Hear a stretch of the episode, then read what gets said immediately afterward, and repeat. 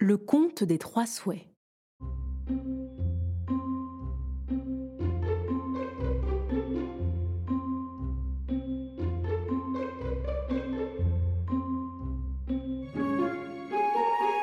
Il y avait une fois un homme qui n'était pas fort riche. Il se maria et épousa une jolie femme.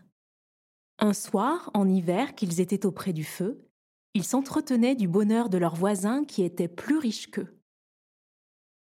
Oh, si j'étais la maîtresse d'avoir tout ce que je souhaiterais, dit la femme, je serais bientôt plus heureuse que tous ces gens-là. Et moi aussi, dit le mari. Je voudrais être au temps des fées, et qu'il s'en trouvât une assez bonne pour m'accorder tout ce que je voudrais. Dans le même temps, ils virent dans leur chambre une très belle dame qui leur dit Je suis une fée. Je vous promets de vous accorder les trois premières choses que vous souhaiterez. Mais prenez-y garde. Après avoir souhaité trois choses, je ne vous accorderai plus rien. La fée ayant disparu, cet homme et cette femme furent très embarrassés. Pour moi, dit la femme, si je suis la maîtresse, je sais bien ce que je souhaiterais. Je ne souhaite pas encore, mais il me semble qu'il n'y a rien de si bon que d'être belle, riche et de qualité. Mais, répondit le mari, avec ces choses on peut être malade, chagrin, on peut mourir jeune. Il serait plus sage de souhaiter de la santé, de la joie et une longue vie. Et à quoi servirait une longue vie si l'on était pauvre?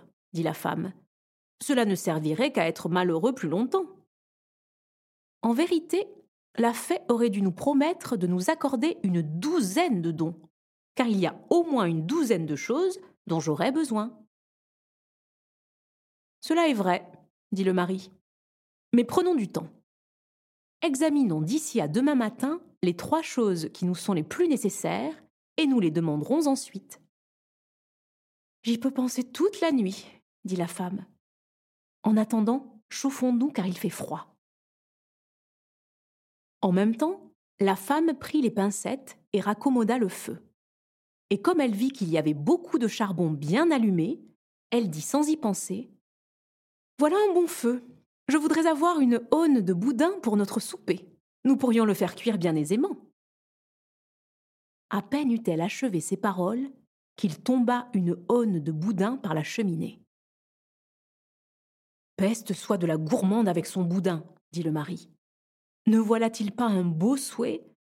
Nous n'en avons plus que deux à faire. Pour moi, je suis si en colère que je voudrais que tu eusses le boudin au bout du nez. Dans le moment, l'homme s'aperçut qu'il était encore plus fou que sa femme, car par ce second souhait, le boudin sauta au bout du nez de cette pauvre femme qui ne put jamais l'arracher. Que je suis malheureuse s'écria-t-elle. Tu es un méchant d'avoir souhaité ce boudin au bout de mon nez. Je te jure, ma chère femme, que je n'y pensais pas, répondit le mari.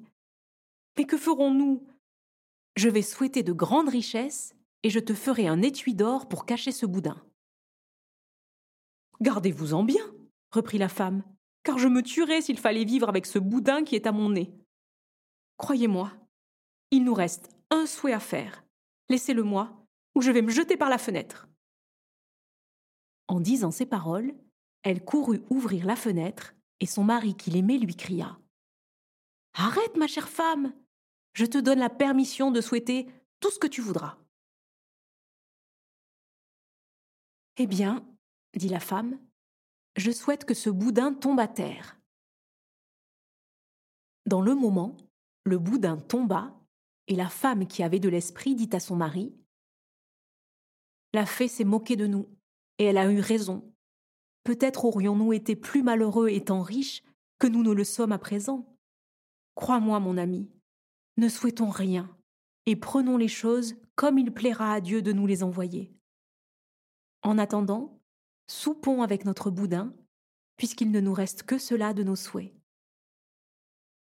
Le mari pensa que sa femme avait raison, et ils soupèrent gaiement, sans plus s'embarrasser des choses qu'ils avaient eu dessein de souhaiter.